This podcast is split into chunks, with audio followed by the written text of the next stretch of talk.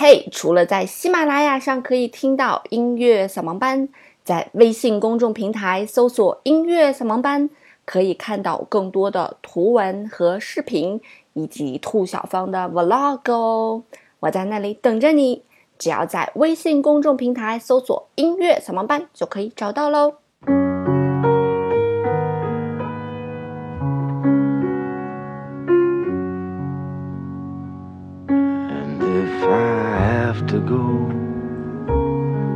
Will you remember me? Or will you find someone else while I'm away? 音乐不迷路，就在扫盲班。Hello，大家中秋快乐！这个假放的还开心吗？啊，中秋放三天，国庆放七天。有个段子说，只要胆子大，中秋国庆半个月的假。所以中秋国庆之间 还要再上四天班，也是很痛苦的一件事情哈。我们刚才听到的那首歌呢，叫做《If I Have to Go》。我一开始听的是一个女生的版本。当时听到女生的版本的时候呢，我是觉得整首歌都写得非常非常的好，歌词也写得很戳心，所以我就顺着那个版本找找找，找到了这个原唱的版本。所以这个原唱的这位大叔呢，叫做 Tom Waits，啊，就是 Tom 和 Wait 等待的那个加个 S 啊，所以也有人把它叫做汤姆叔汤姆魏兹。那他被归为了摇滚这个流派啊。那其实我个人小小的听了一下他的作品，我觉得好像并不是说完全的混在了摇滚这个门派里面。那他自己给自己定义的风格也比较多，比方说一些实验摇滚啊、另类摇滚啊，啊或者实验音乐啊、布鲁斯啊、爵士啊啊都有。那他呢算是一个音乐人、制作人啊，自己也演过一些电影。是一九四九年十二月七日出生在美国的一位艺人。那这个人在年轻的时候曾经在这个加州的一家夜总会做过门童。那么在这个夜总会里面经常演出的就有 Bob Dylan。所以其实他年轻时候呢也受到过很多 Bob Dylan 音乐的影响。那据说从那个时期他就开始潜心研究自己的音乐风格。后来辞掉工作，来到洛杉矶啊，然后在一个酒吧得到了演出的机会。那后续呢，就一直合约递到了他的面前啊。二十一岁的时候，一直合约递到他的面前。在他二十四岁的时候呢，发行了他的第一张专辑。其实对于我们大多数人来讲啊，这个人好像我们并不是很熟悉。也有一些人讲说，他既然把自己归为摇滚乐，那就摇滚乐迷应该是认识他的。但是据传呢，这个摇滚乐迷很多，摇滚乐迷也对他不是很熟悉。也据传呢，他在签约唱片公司的时候面目丑陋，酷爱 Bob Dylan。也许年轻时候的汤姆叔并不是很帅吧，但是他的这个深沉的嗓音呢，确实能够吸引不少人。尤其是他娓娓道来，用他自己的口气来演唱这样一首歌曲的时候，还是会让你觉得很扎心。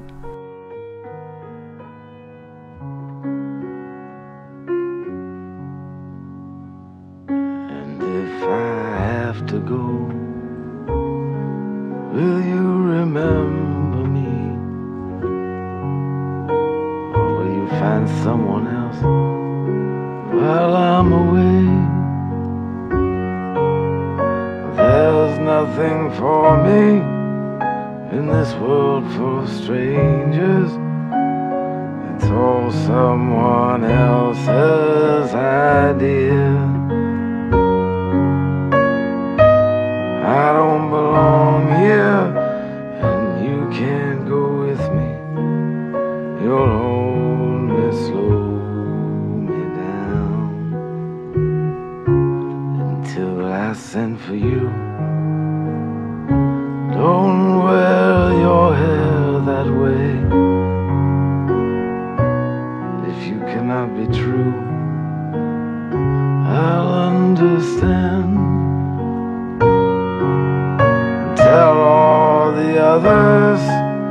you hold in your arms. I said I'd come back for you. I'll leave my jacket to keep you warm. That's all that I can do. And if I have to go, will you?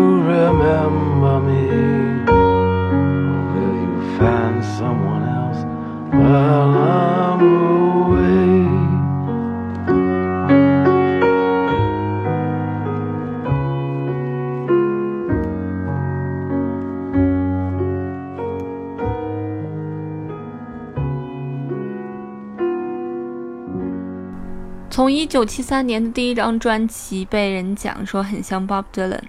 到一九八三年十年之后的另一张专辑。啊，被人讲说具有很浓重的实验色彩。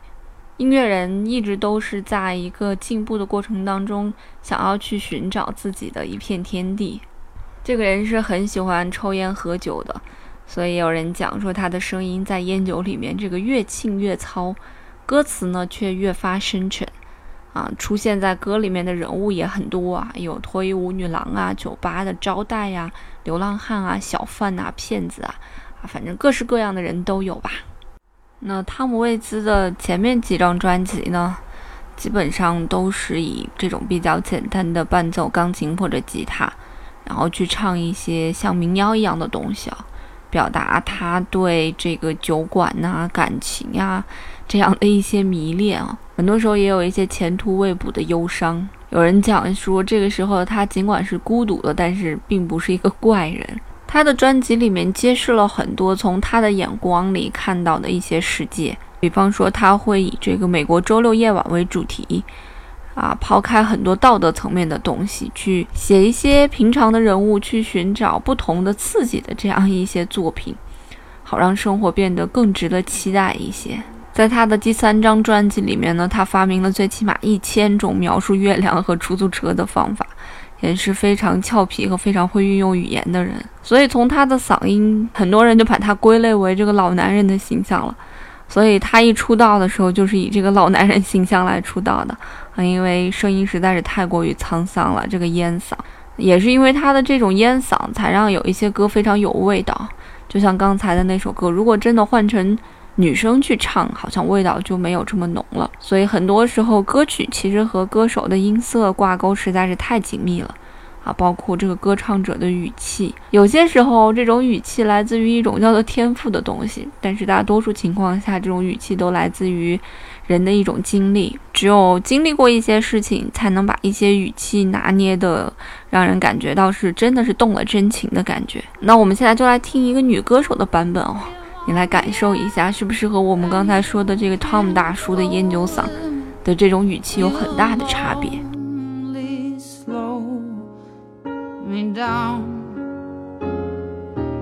？Until I sent for you, don't wear your hair that way. If you cannot be true.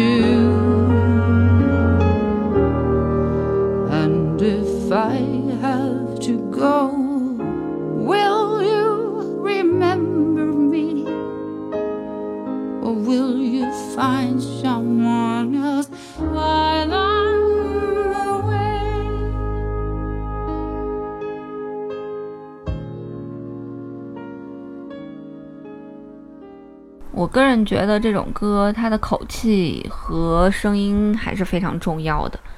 嗯，像这个口气，我就觉得稍微有一点造作，所以我可能更喜欢那个烟酒嗓那个汤姆大叔的版本。不知道你喜欢哪个版本，可以留言给我哈。汤姆大叔曾经自己说说他很喜欢泡吧，因为在这个环境里面，他可以接触社会各个阶层的人，可以听到很多稀奇古怪的故事。嗯，我也有一些朋友，就是因为做音乐认识了很多朋友。嗯，确实发现，在他们身上听到的故事，或者他们经历过的故事，是普通人可能经历不到的一些稀奇古怪的事情。所以汤姆大叔的歌词里面大多数的也都是这种比较颓废、混乱，或者下层社会或漂泊的这样一些景象，并不是我们现在所倡导的这个积极正能量哈。还是用了很多非常写实的下层社会的一些景象来描述了很多他自己的心情，所以大家讲说他是基本上是游走在贫民窟的街巷里面，胸中堆积着难以言语或者很难说清楚的辛酸与沧桑。当然，他的声音也足以能够使他表达出来这种辛酸与沧桑。他最著名的一段话是：“当你写到你的生命时，就像一个水族箱一样，啊，有些东西就浮起来，有些东西就沉下去，有些东西活着，有些东西就溺死，有些看起来很不错，有些看起来却很糟糕。”除了这首作品之外呢，他还有两首歌我都非常喜欢，一首叫做《O.L. Fifty Five》，还有一首叫做《A Sight for Sore Eyes》。那 O L Fifty Five 这首歌呢，这个老鹰乐队也翻唱过啊，因为不是这个烟酒嗓，听起来好像没有那么那么的沧桑感。那这个人呢，也是非常有个性的一个人啊，他坚决的拒绝这个广告中使用他的歌，然后还开玩笑说其他的艺术家啊，他都曾经讽刺过 Michael Jackson，说如果 Michael Jackson 真的想为百事可乐工作，为什么他不给自己准备一套西装和一个办公室，直接把自己当成那儿的头儿就完了呗？啊，就是非常具有讥讽的味道。然后他还经常去起诉那些运用他的音乐的这个广告商。他还曾经说：“说我们的文化给予艺术家最高的赞誉，就是在广告中赤身裸体，在新车的引擎盖上开始咕噜咕噜的唱自己的歌。”啊，我是坚决反对这种呃可疑的荣誉的。那他也曾经在这个一次法院的诉讼上面啊。赢得了赔偿金二百三十八点五万美元啊，很高很高了。在一九九三年呢，李维斯也曾经用过汤姆大叔的歌，然后等待李维斯的也是这个汤姆大叔的起诉，最后李维斯同意停止使用这首歌，啊，还在 Billboard 上面发了道歉信。总之啊，他是起诉了很多广告商啊，用他的歌。像我们现在可能用我们那首歌，我们好开心，好开心，对吧？啊，比方说像拼多多那个拼多多，拼多多，拼多多，拼多多，啊，也是用了好想你嘛，所以我们现在都是求之不得。可是对于这些非常有个性的艺术家来讲，他们心底里面那份坚持是没办法被打破的。但凡打破，简直就是不可容忍呐！一定要把自己的权利给追缴回来。哪怕是两败俱伤也罢，反正我心底那个坚持你是不能破坏的，也真的是非常佩服他们。我都记得在很多平台上面就有人问我说：“嗯，给我们大家讲一下音乐类型，什么是摇滚啊？评价一下。”我是因为我听的比较少啊，所以我也觉得自己呃没有资格去评价。但是我身边但凡是玩摇滚和玩嘻哈的。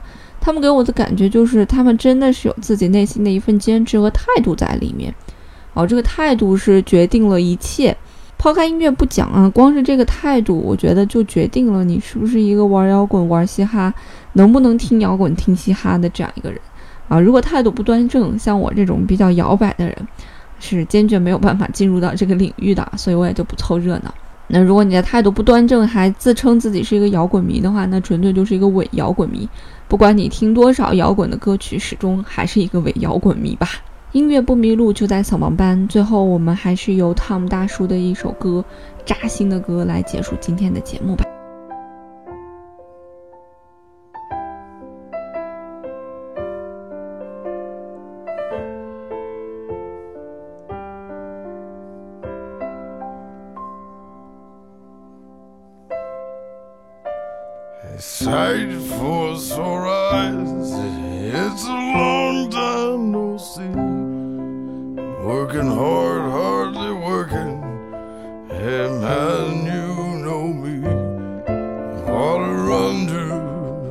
Bridge. Did you see my new car? Well, it's bought and it's paid for. Parked outside of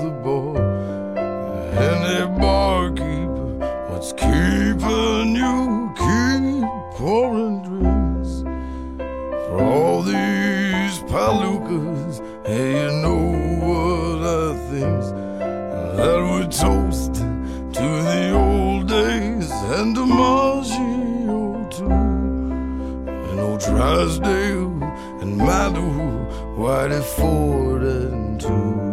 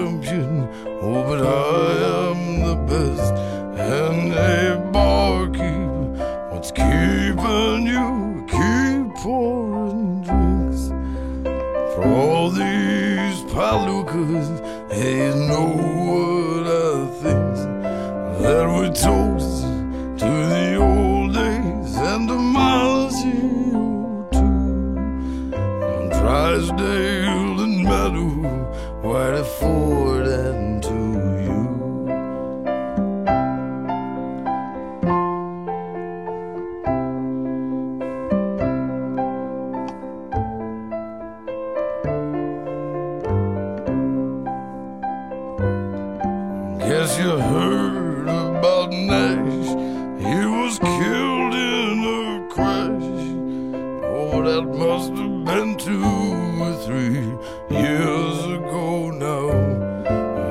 it spun out and it rolled in a telephone pole. And it died with the radio on. Now she's married with a kid. Finally split.